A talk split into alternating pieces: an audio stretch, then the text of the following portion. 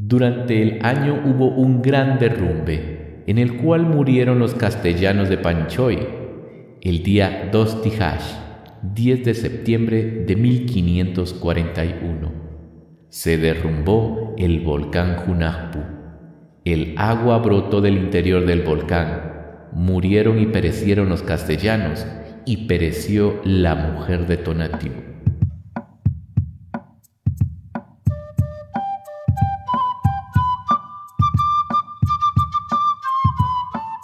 La Cultural es un podcast que busca hacer ese encuentro con los libros y la cultura.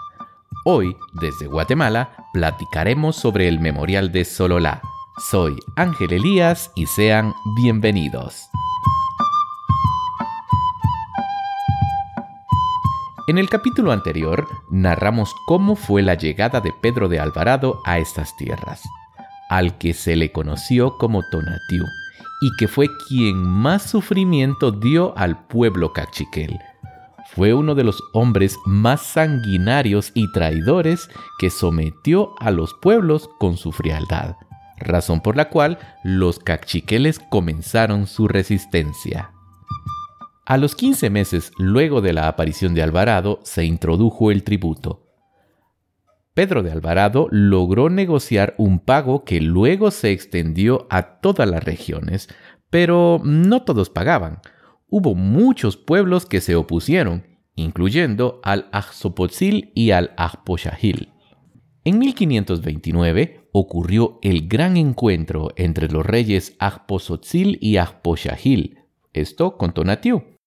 Cinco años y cuatro meses estuvieron los reyes bajo los árboles, bajo los bejucos. No se fueron los reyes por su gusto. Dispuestos estaban a sufrir la muerte por parte de Tonatiuh. Pero sus noticias llegaron hasta Tonatiuh y así, el día 7 Ahmak, 7 de mayo de 1530, salieron los reyes y se dirigieron a Paruyal Chay. Numerosos señores se les unieron, los nietos de los jefes, los hijos de los jefes, gran número de gente fueron a acompañar a los reyes. El día 8 no, 8 de mayo, llegaron a Panchoy. Tonatiuh se llenó de alegría ante los jefes cuando volvió a verles las caras. Ya para 1530, Tonatiuh volvió a explotar a los cachiqueles.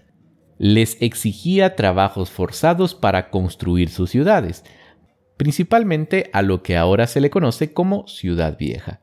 A esas ciudades se les llamó Pangan, que significa en lo amarillo, posiblemente por el color que tenían sus paredes. Para 1532 murió el gobernante cachiquel Belehetcat. Aprovechó entonces Alvarado para imponer un gobernante. Los cachiqueles aceptaron, pero por miedo. En 1533 se retiró Cajimosh él fue a vivir a la ciudad. Le vino al rey el deseo de separarse porque se impuso a los señores el tributo lo mismo que a todo el mundo, y en consecuencia tenía que pagarlo el rey. Esto no estaba permitido, porque se debía respetar su puesto de gobernante, algo que no le importó a Alvarado. Al año siguiente, Pedro de Alvarado se fue para España y todo cambió un aviso dio el volcán de agua, que según las crónicas tronó desde su seno. Durante el año, el día 11 no, 16 de mayo de 1536, llegó el señor presidente Mantú Nalo, quien vino a aliviar los sufrimientos del pueblo. Pronto cesó el lavado de oro, se suspendió el tributo de muchachas y muchachos, Pronto también cesaron las muertes por el fuego y la horca, y cesaron los despojos por los caminos por parte de los castellanos. Pronto volvieron a verse transitados los caminos por la gente como lo era antes de que comenzara el tributo. En 1539 regresó Alvarado. Alfonso de Maldonado, que se le conocía como Mantunalo, fue sustituido nuevamente por Alvarado y, comenzó el sufrimiento cachiquel. Trece meses después de la llegada de Tonatiuh fue ahorcado el rey Ajposotzil Cajimosh.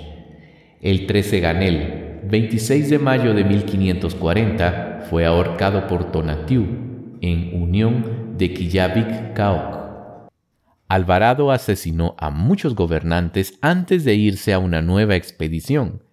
En 1541 llegó la noticia de que Alvarado había muerto en una batalla en México, esto en Suchipillán. Pero no todo termina allí.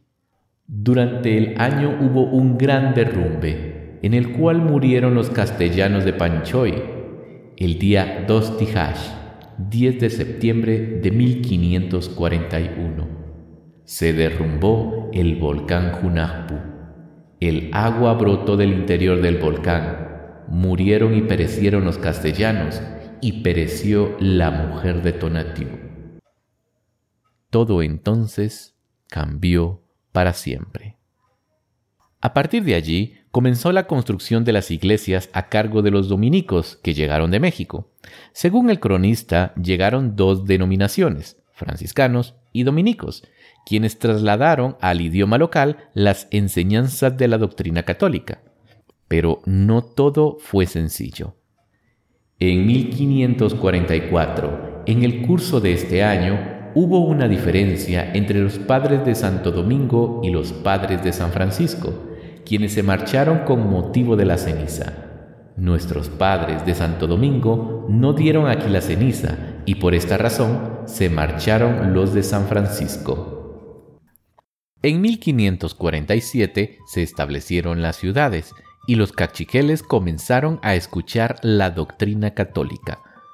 En 1549 llegó Pedro Ramírez, un oidor de la audiencia de los confines esto a poner otras leyes que aliviaban el sufrimiento cachiquel. El memorial lo cuenta así. Cuando llegó, condenó a los castellanos, dio libertad a los esclavos y vasallos de los castellanos, rebajó los impuestos a la mitad, suspendió los trabajos forzados e hizo que los castellanos pagaran a los hombres grandes y pequeños. El Señor, Ferrato alivió verdaderamente el sufrimiento del pueblo. Entre los detalles interesantes de esta época tenemos cuando el volcán de fuego hizo una erupción, esto en el año de 1552, el mismo año que, según las crónicas, llegó la primera campana de bronce a Sololá. Luego llegó la plaga de langostas que acabó con las cosechas. Esto fue el día 12 Tzikin, 3 de julio de 1554. Usted escucha el relato del Memorial de Sololá. Soy Ángel Elías y estamos en La Cultural. Recuerde seguirnos en Facebook. Hasta una próxima entrega.